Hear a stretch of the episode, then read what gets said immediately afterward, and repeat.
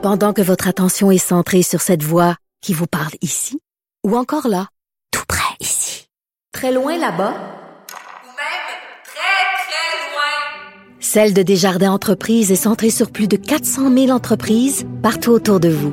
Depuis plus de 120 ans, nos équipes dédiées accompagnent les entrepreneurs d'ici à chaque étape pour qu'ils puissent rester centrés sur ce qui compte, la croissance de leur entreprise.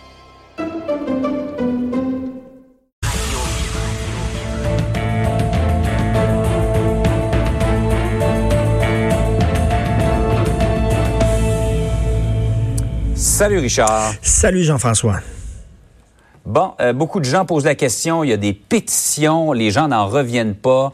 Euh, beaucoup de gens se demandent qu'est-ce qu'attend le fédéral pour se mettre au diapason du provincial et agir. Écoute, je suis pas le seul à le dire. Hein. dire on est vraiment tous atterrés devant l'inaction de Justin Trudeau. Quand tu dis que la mairesse Valérie Plante a dit, regarde, on n'attendra rien du fédéral, on va se prendre en main. Même chose avec François Legault, euh, la direction de la santé publique aussi. On dit, regarde, là, nous autres, on va s'occuper des aéroports parce que visiblement, notre premier ministre est pas capable de le faire.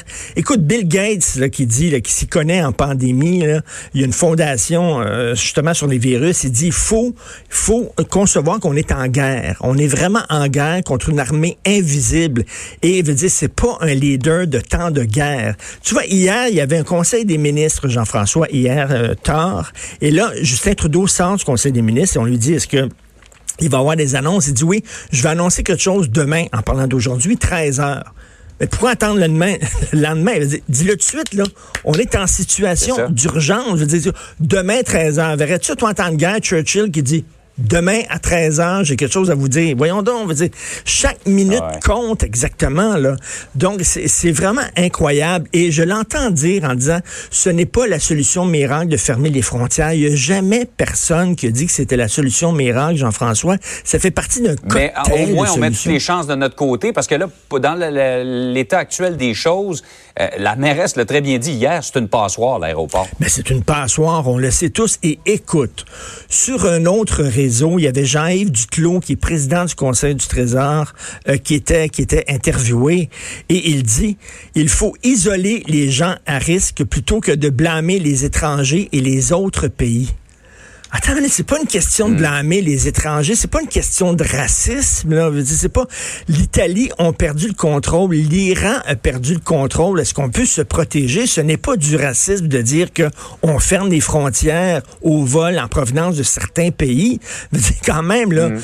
c'est c'est incroyable ce qui se passe et vraiment les premiers ministres provinciaux regardent le fédéral en disant ben il nous laisse tomber totalement. Il est pas là. il y a comme et, Ça donne un pays où chaque province y va de son bord en appliquant les mesures. Et je pense que, honnêtement, je regardais ce qui se fait au pays. Le Québec, on est pas mal à l'avant-plan de ce qui se fait au Canada.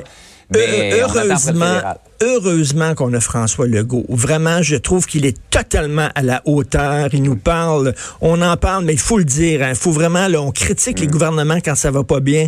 Il faut aussi les féliciter. Et moi, je sens qu'il y a quelqu'un qui est en contrôle et il y a quelqu'un qui pense à notre sécurité. Est-ce que Justin Trudeau pense à notre sécurité? On dirait qu'il pense à son image, c'est-à-dire d'homme ouvert, d'homme qui est généreux, plein de compassion et tout ça, qui pense à la sécurité des Canadiens et qui fasse de quoi aux frontières. Là, il y a une annonce à 13 heures. J'espère qu'il va allumer.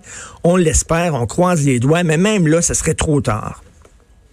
D'ailleurs, c'est drôle qu'il fasse ça à 13 heures, qui est l'heure habituelle depuis quelques jours où fait, euh, ben François Legault fait sa conférence de presse. Vraiment, c'est n'importe quoi. C'est peut-être juste un addon, comme on dit. Et Richard, là, il faut faire très attention. Et, moi, je, je je me laisse pas aller à tous les scénarios parce que quand on voit toutes les projections, euh, ben autant ici qu'ailleurs dans le monde, on n'est pas sorti de l'auberge, comme on dit, mais quand même, ça nous rappelle tous ces scénarios catastrophes, si vraiment c'était le pire du pire. Là, Exactement. Il on peut agir, nous, personnellement, maintenant. Ben, tout à fait. Écoute, on a demandé hier au point de presse de François Legault, on a demandé au premier ministre Legault, est-ce que vous avez des scénarios?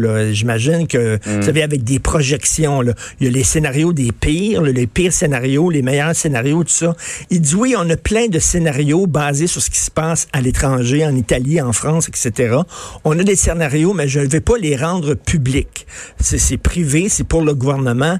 Et, mais je verrai que vous parlez de Guardian, qui est un journal euh, en Angleterre. Ils ont mis la main sur un scénario euh, du gouvernement britannique. OK?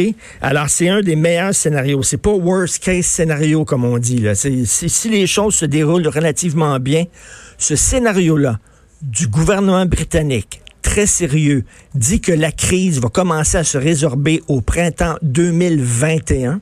Donc, pour eux, on en a encore un an.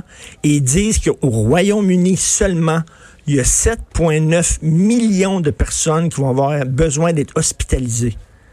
Écoute, là, pense à ça, Jean-François. Un pays, là, 7 millions 900 000 personnes qui ont besoin d'être hospitalisées. Je ne veux pas faire paniquer personne, mais d'où l'importance de justement prendre nos responsabilités. Et Jean-François, je voyais hier, justement, euh, ici, euh, il y a un de nos journalistes qui est allé à l'aéroport et qui demandait à des, des ressortissants, des, Québécois qui revenaient de vacances, est-ce que vous allez euh, être en confinement pendant deux semaines, comme le demande votre premier ministre? Puis il y a des gens qui disaient non, de toute façon, c'est rien qu'une petite grippe, c'est pas si grave que ça.